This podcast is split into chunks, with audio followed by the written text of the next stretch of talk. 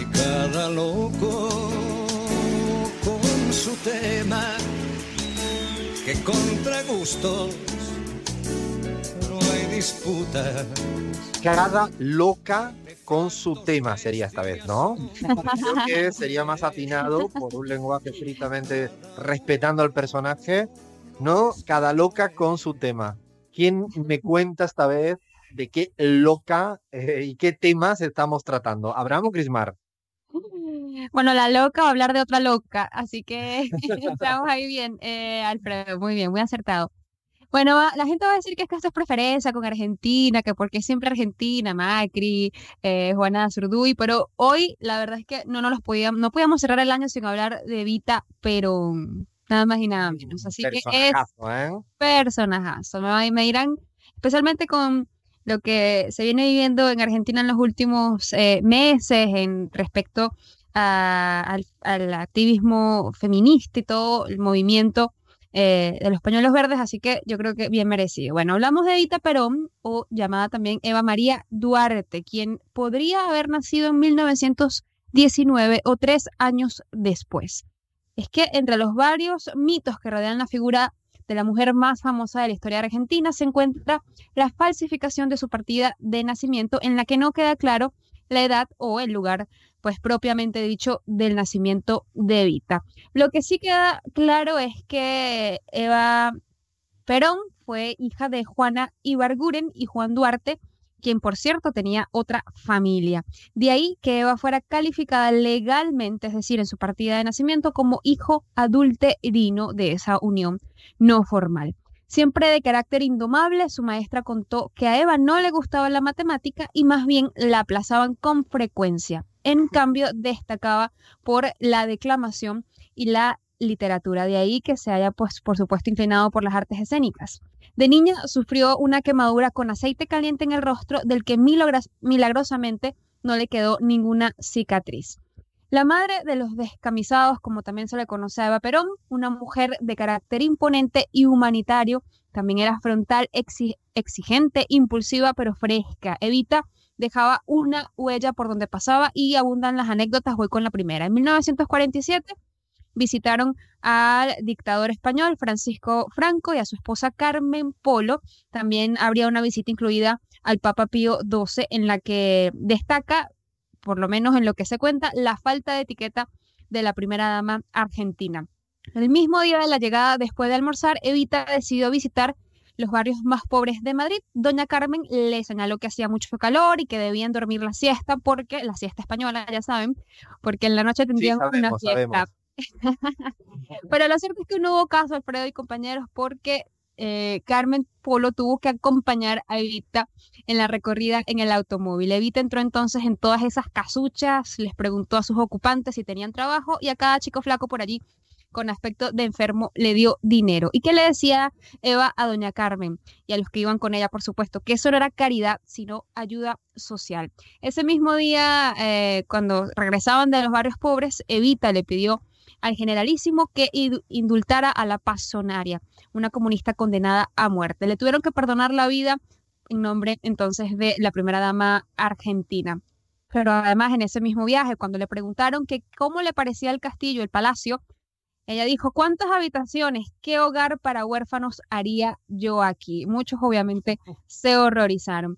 Pero fíjense que no fue solamente eh, la falta de etiqueta con eh, el presidente para ese momento, el dictador Franco, eh, sino también el, el, día que le tocaba conocer al Papa Pío XII, a las nueve y media de la mañana, Evita se quedó dormida y llegó 20 minutos más tarde para la entrevista, diciendo obviamente que se había quedado dormida. No puso ni siquiera ninguna excusa. Además de esto, Fundación Eva Perón. Recordamos que los primeros eh, fondos para esta fundación, un organismo para la ayuda social, Eva recurrió a su esposo y le expuso un programa. Perón decía que Eva parecía una máquina de calcular y que cuando él por fin le dio su asentamiento, le preguntó, bueno, y Evita, el dinero. Ella aparentemente lo miró divertida y le respondió muy simple, comenzarán con el tuyo. El sorprendido le respondió, con el mío. Bueno, sí, ¿cuál? Tu sueldo como presidente. Y ahí salió la plata entonces para la Fundación Eva Perón. Pero además, Evita había contado a sus íntimos, como a la periodista Vera Pichel, que hacía mucho que padecía hemorragias, ¿no? Cuando fue también diagnosticada con cáncer de útero. Y le decía, tenés que cuidarte, le dijo su amiga. Y Eva le respondió, no confío en los médicos porque son hijos de oligarcas. Si fueran los hijos de los obreros, sí confiaría en ellos. Pero para que estos se reciban, todavía falta mucho. Un personaje, pero en toda regla, ¿no, Evita? Pero yo creo que quiero escuchar a Leandro porque no pasa desapercibida, no solo en el mundo, pero en la Argentina hay un culto superior, tanto aquellos que la adulan como los que le odian. Absolutamente, Alfredo, y bueno, dicen que eh, fue Eva Perón la que personificó el ala más revolucionaria y más radical dentro del peronismo, y no quería no quería pasar esta sección sin comentar una breve anécdota que tiene Eva Perón con el fútbol. No sé si les parece comentarlo. que hay un, hay un gran mito eh, sobre, bueno, primero de qué club era hincha Juan Domingo Perón, pero también a qué equipo apoyaba, apoyaba Evita.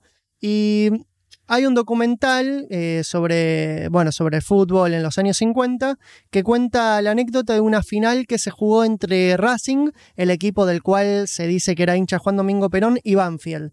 Eh, adivinen por cuál hinchó Eva Perón y cuál fue el argumento por el cual hinchar por ese equipo. ¿Qué les parece? Me imagino con el opuesto, ¿no? Exactamente, exactamente. Y te comento por qué. Porque Banfield encarnaba para Eva Perón el club de los humildes, frente al poderosísimo Racing Club, que en ese entonces era campeón de absolutamente todo. Así que que Eva se dice, dicen las lenguas del pasado, que era hincha de Banfield por ser en ese entonces el club que le hizo frente al gran club ganador Racing Club de Avellaneda. O sea, rebelde permanentemente, ¿no?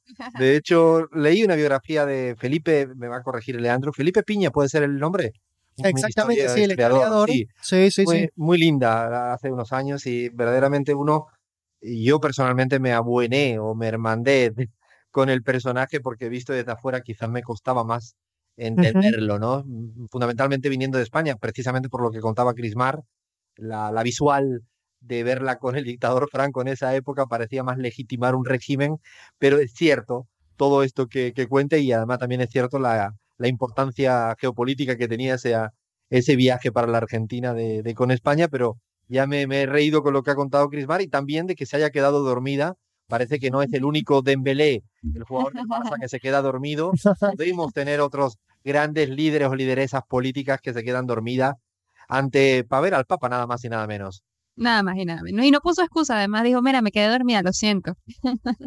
Buenísimo nuestro cada loco con su tema. Sí, teníamos que hacerle un guiño también a la Argentina. Hasta ahora veníamos contando otros grandes próceres y ahora le tocaba el turno en nuestro cada loca con su tema a Evita Perón. Seguimos ahora ya con la entrevista en Bajar la Guardia, nada más y nada menos que Fernando Lugo, nuestro obispo, hoy estamos muy, eh, muy de curas, hemos hecho Solalinde, no, jo, esto es increíble, no me lo podía yo ni Estamos en un clima navideño. Alfredo, te confesaste ya, te aprovechaste. No, al final me, es que me creí esto de lo de Jesucristo, eso es un guiño a mí todos mis trolls. Alfredo, además, cuando, cuando empezamos el programa se te escuchaba un leve, una leve reverberación, una cámara que parecía como que estabas dando un sermón en una iglesia. Así que que te pusiste en clima para la entrevista con Lugo. Ambiente de liturgia. Claro. No podemos dejar de contar absolutamente todo lo que nos pasa entre bambalinas. Me fui a otra habitación y la verdad que se escuchaba un eco infernal y todos estos se reían de este tono evangélico neopentecostal casi. Alfredo, ya confiésalo, di que te estabas confesando, no pasa nada. Hemos tenido un presidente entrevistado que nos dijo que quería ser papa. Hemos entrevistado a un cura que dijo que fue a Playboy porque tenía que ir. Y a ver qué nos cuenta a partir de ahora Fernando Lugo. Esto es La Pizarra.